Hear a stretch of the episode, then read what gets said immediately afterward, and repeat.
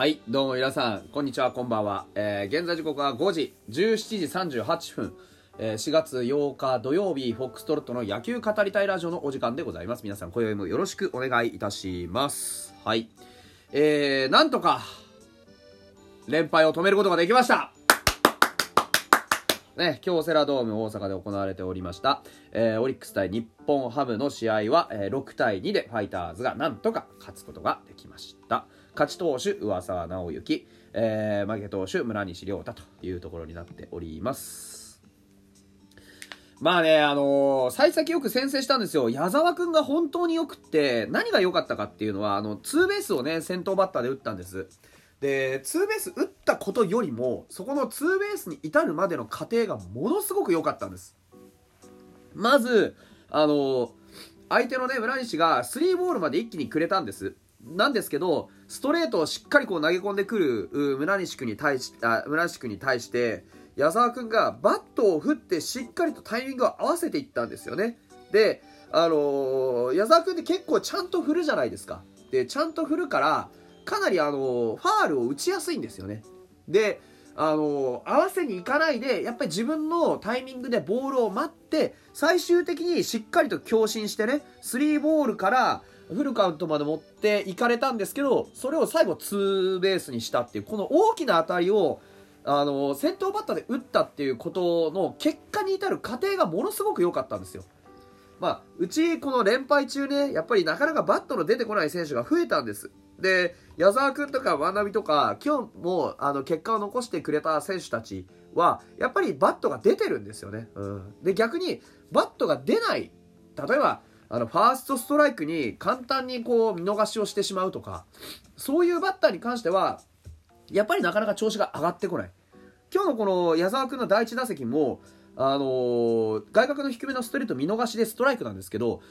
あファーストストライクはね。でもこれは仕方がないじゃないですか。なんでかっていうのもうすでにスリーボールになってるから、うん、だからそこからのアットバット非常に良かったなと。打席の作り方がすごくうまかったなというところでした。で今日の矢沢君はあの4打数2安打で打率も3割8厘ということで非常にいい結果残ってます。あのこのまま使うかどうかは微妙なところです。やっぱりこうやってスポットスポットで活躍をさせていって出たいなやりたいなっていう気持ちがこううずうずしてね。すごくこうあこいつ今やる気に満ち溢れてるなっていうタイミングで出したいなっていう気もするし。あの今ねルーキーの力に頼りたくないんですよせっかく勝ったので逆にこの勝ちをしっかりとつなげていくっていう意味で言うと、まあ、良かった人間をつなげていくっていうのが確かに大事なんですけど悪かった人間もちゃんとケアしながらでいかないとまだまだシーズン長いんでね、うん、そこはちょっと、あのーあまり急ぎすぎてもダメかなとは思いますね。で、あの、松本剛もタイムリーを打ちましたし、えー清宮もね、1打点をつけました。あのー打率こそなかなかね、えー清宮なんかはそこまでめちゃくちゃ上がってきてるわけじゃないんですけど、堅実にコツコツ打点の場面で実は少しずつあの仕事をしているというのが実は今の清宮です。で、やっぱりこうチームのね、不沈を握るえー野村と清宮ここがまずしっかり当たってくるってことは本当は大前提なんですけど今日みたいにね、あのーそうじゃない周りがねしっかりとそうならない時に、えーちゃんとこうアピールをするというかあのフォローをするというかね。そういう野球もまた一つ勝てる野球のうちの一つです。ですから今日の展開は今日の展開ね良きものとしてしっかり取っておきたい。その戦術じゃないですけど勝ち筋の一つとしてね。たとえ中軸野村がね3タコであってもおこうやって勝つことができる点を取ってね。うん、というのはじゃあどういうことかっていうと万波が打ったからですよね。で上川端が打ったからですよね、うん、やっぱりこういうどこかでちゃんとヒットが出るというのであればそこを軸に攻めていくっていうのもありですよね。特に万波あの今日3安打で打率が3割3分3厘に乗ったんですけど本当にあのバットが触れてます。特にストレートに対するアットバットが非常にいい。やっぱりね、あのーここ最近の傾向としてさっき言ったようにあのなかなかバットが出てこない選手が多い中でストレートを狙い撃つって難しいんですよ。だってストレートは速い球なんだから早くバット振らないと当たるわけないじゃないですか。でも、ね、ここ最近のやっぱりちょっと、ね、沈んだチーム状況からするとバットってなかなか出てこない。でそうするとストレートに差し込まれてっていうことが悪循環として起こっていたんですよね、うんそれをやっぱり切り開く矢沢君のスイングであり万波のスイングっていうのは非常に頼りになるなというふうに思いました昨日もね、万波バースデータイムリーを打ちました。今日も、あのー、非常にいいね、ところで打点を稼ぎました。で、長打も出ました。あ固め打ちもできました。あのー、まあ、野村清宮にね、えー、守備位置の、ま、問題もあって、一手遅れを取ってるような印象ですけど、バッティングは決して劣るものではない。てか、むしろ、今の段階では上を行っているような気配すらある中で、この結果は非常に大きいと思います。明日ぜひね、あの万波に関しては同じ打順同じ守備位置で使ってみてほしいな、まあ、指名打者ですけどね。使ってみてほしいなとも思いますしですからねボスがどういう判断を下すかっていうのは大事ですよね。昨日今日としっかり結果を残していますんで。うん。で今日は10安打出ました。で実はファイターズあのめちゃくちゃ打率が高いわけじゃないんですけどこうヒット自体はコツコツコツコツと打てる人間は打ち続けてきてはいるんですよね。ですからあのどっかで噛み合えばこういう試合はできます。であとは噛み合った時にこうすればいいんだああすればいいんだっていうのを覚えておいてほしいんですよね。じゃあ何を覚えればいいかっていうのが今日の試合展開でいうと上沢から後ろの鈴木健也。あそれから田中のジャスティス、えー、そして石川直也この3人のピッチングをぜひ覚えておいてほしいんですよね何がポイントかって僕ずっとここ最近言い続けてました先頭バッターを切りなさいテンポよく投げなさい。ね。で、ストライクゾーンの中で攻めなさい。で、あのー、やっぱり、この3つが、後ろの3人は全部できてたんです。鈴木健也もそう。で、田中正義もそう。そして、石川直也もそう。やはりゾーンの中で少ない球数で勝負、勝負、勝負。ね。あの勝負を決して急ぐわけではなく自分の中に余裕を持って投げ込むっていうことがちゃんとできてたのがこの3人だったんです、まあ、なんであえて噂を抜くかっていうのは皆さん見ての通りですよ。あの本当にどうなることかと思いました。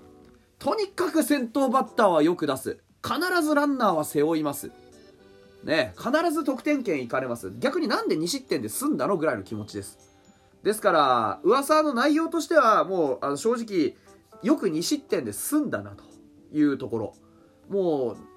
何て言うんでしょうね、まあ、逆転もされてますし彼自身に勝ちはつきましたけれども正直言って彼の今の投球内容であの何、ー、て言うんでしょうね。まあ勝ち星をねつけるのは僕はあのー、噂のキャリアからすると恥ずかしいと思ってほしいなというふうに思います。この内容で自分が勝ち投手ですね今季初勝利ですでやった初勝利ってなるようなピッチャーはメジャーにはいけないと思います。うん、あの勝ったからあえて厳しいことをねあの言うんですけど本当に今日のような投球なのであれば、あのー、実際シーズン中盤とかになってきて、まあ、そこそこ、ね、上位だとか A クラス争いだとかってなったらもう3回持ちませんよ。うん、あんなリズムの悪い投球していたら。でテンポも非常に長いじゃないですか。開始2時間ほとんど守ってたでしょ。だからやっぱり先発ピッチャーがやるべき投球は今日の鈴木健也みたいな投球なんじゃないですか。緩急使ってもいい。緩急がつくのは投球だけでいいんですよ。別にあの投げるまでの感覚なんかで緩急つけなくったっていいんです。そのいらない。もう受け取ったらサイン確認してパッと投げる。余計なことを考える隙を相手に与えないんですよ。相手に準備をする時間を与えているからなんぼ慎重にこっちが投げたって相手は準備ができているから打ち返されるんであってね。田中のジャスティス見れば分かるじゃないですか。たった11球ですよ。要した球数。1イニング。ほとんどストライクゾーンの中。ね三振も1個取って。でほとんど相手空振ってた。石川直也だって13球ですよたったの。うち三振2ですよ。ストレートで来るかなって思ったら変化球非常に切れる変化球。みんな面食らってタイミング全然取れてなかった。ああいうのが必要なんですよ。もちろん長いイニング投げる投げないっていう差はあります。でも1イニング1イニングを積み重ねるんだから同じです。まず目の前の1イニング1人最初の1人からしっかりと自分の投球をする。で自分の間で投げる。巻き込んでいったじゃないですか。鈴木健也も田中正義も石川直也も自分の投げたい球を投げたいタイミングで投げてるんですよ。もし上沢が今日自分の投げたい球を投げたいタイミングで投げてあれって言うんだったらそのタイミングじゃ打ち取れませんよね。結果が見ての通りですからね。まあもちろんあの、最終的に勝ったのは、噂が5回92球、ね、7安打打たれながらも2失点で粘ったからだという見方も当然できますから、一概に上沢だけが悪いわけじゃないです。ただ、上沢の今日の内容で勝てたっていうこと自体は非常に周りからの助力が大きいということだけは上沢にはきっちり認識していただきたいですね。それはもう分かってると思いますけどね。うんまあ、何にせよ今日は非常にあの打線の援護も活発でした。特に後半に従行くに従ってのね、あの塁の埋め方は非常に良かった。あのなかなか取りきれないという面もありましたけれども、7回、9回にはきちんとね、えー、点にしてみせました。このダメ押しの1点ずつっていうのも大きかったと思います。あのー、4対2のままだったら分からなかったところをね、ピッチングスタッフがきちっと粘って、えー、点差をそのままにとどめ置いている中で、えー、4点目、5点目、6点目としっかり取れた。このことはかなり大きいと思います。明日ね、